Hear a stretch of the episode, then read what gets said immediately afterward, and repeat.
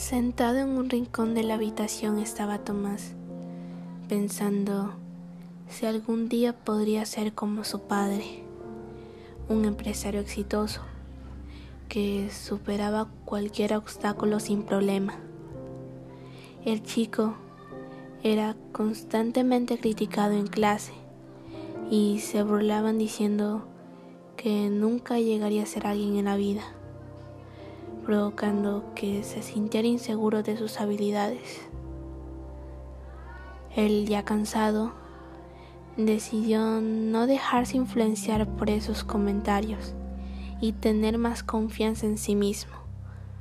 Se dispuso a acompañar a su padre al trabajo y gracias a lo que aprendió en ese tiempo, logró montar su propia empresa y demostrar que ellos estaban equivocados.